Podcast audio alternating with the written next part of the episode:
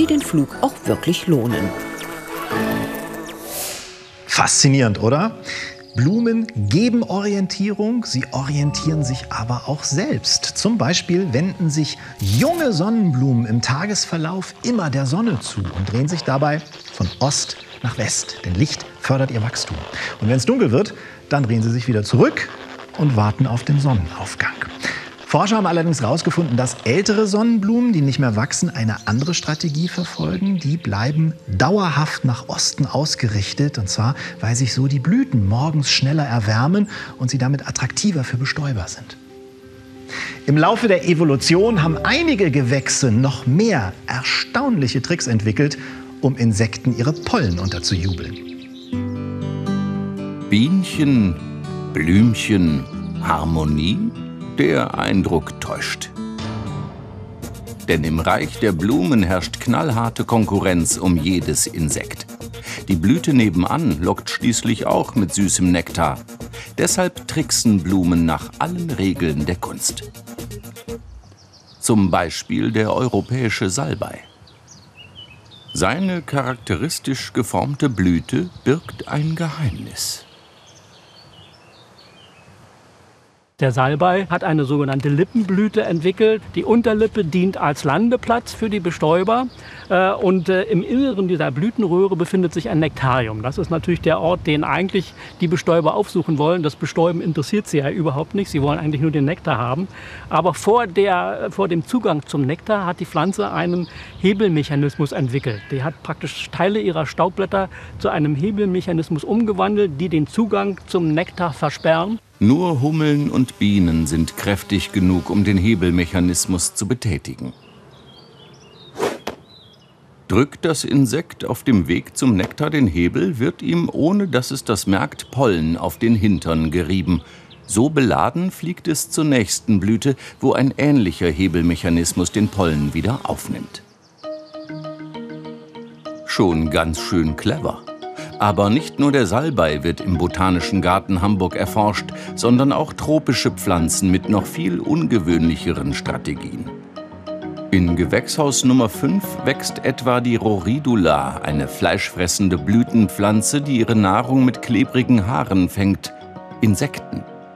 Verdauen kann sie diese allerdings nicht. Dafür braucht sie Helfer. Auf dieser Pflanze leben Wanzen, die sich auf Roridula spezialisiert haben. Und diese Wanzen nehmen sich die Insekten vor, die die Pflanze gefangen hat und verfressen diese Insekten. Und die Pflanze lebt dann letztendlich von den Ausscheidungen der Wanzen. Und da ist naturgemäß sehr viel Stickstoff enthalten und das ist vor allen Dingen der Stoff, der die Pflanze am meisten interessiert. Nur wenige Meter entfernt wächst noch eine Pflanze, die sich kleine Dienstboten hält. Diese stacheligen Knollen gehören Myrmicodia. Sie bildet in ihrem Inneren einen Bau mit Gängen und Höhlen, quasi schlüsselfertig und bezugsbereit für Ameisen. Myrmicodia wächst als Epiphyt, also auf anderen Pflanzen, auf Bäumen in aller Regel, hat damit keine Verbindung zum Boden und kann also auch keine Nährstoffe aus dem Boden aufnehmen, hat also immer einen gewissen Nährstoffmangel. Und den scheint sie mit Hilfe der Ameisen auszugleichen. Es gibt rauwandige, äh, mit Warzen bedeckte Kammern, in denen sie alle möglichen Reste ablagern, also Kotreste, Tiere, die eingetragen wurden, beziehungsweise auch gestorbene Ameisen, all das wird in diesen Kammern abgelagert. Äh, und zersetzt sich dort natürlich unter tropischen Bedingungen sehr schnell. Und offenbar ist die Pflanze in der Lage, über die Warzen in diesen rauwandigen Kammern die Stoffe dann aufzunehmen. Zwei Gewächshäuser weiter gedeiht ein Meister der Täuschung. Eine Blume, die so tut, als sei sie ein Baum. Was aussieht wie ein moosiger Stamm, ist in Wirklichkeit ein gigantischer Blattstiel, ein Aaronstabgewächs. Die europäische Variante ist mit 40 cm eher klein und unscheinbar. Ganz anders die tropischen Verwandten der Gattung Amorphophallus.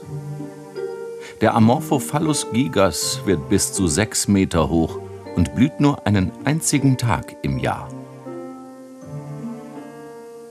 Ein enges Zeitfenster, in dem Käfer und Aasfliegen ihren Weg in den schmalen Spalt zwischen Blütenstand und Blatt finden müssen – denn dort sitzen die Fortpflanzungsorgane der Aaronstabgewächse.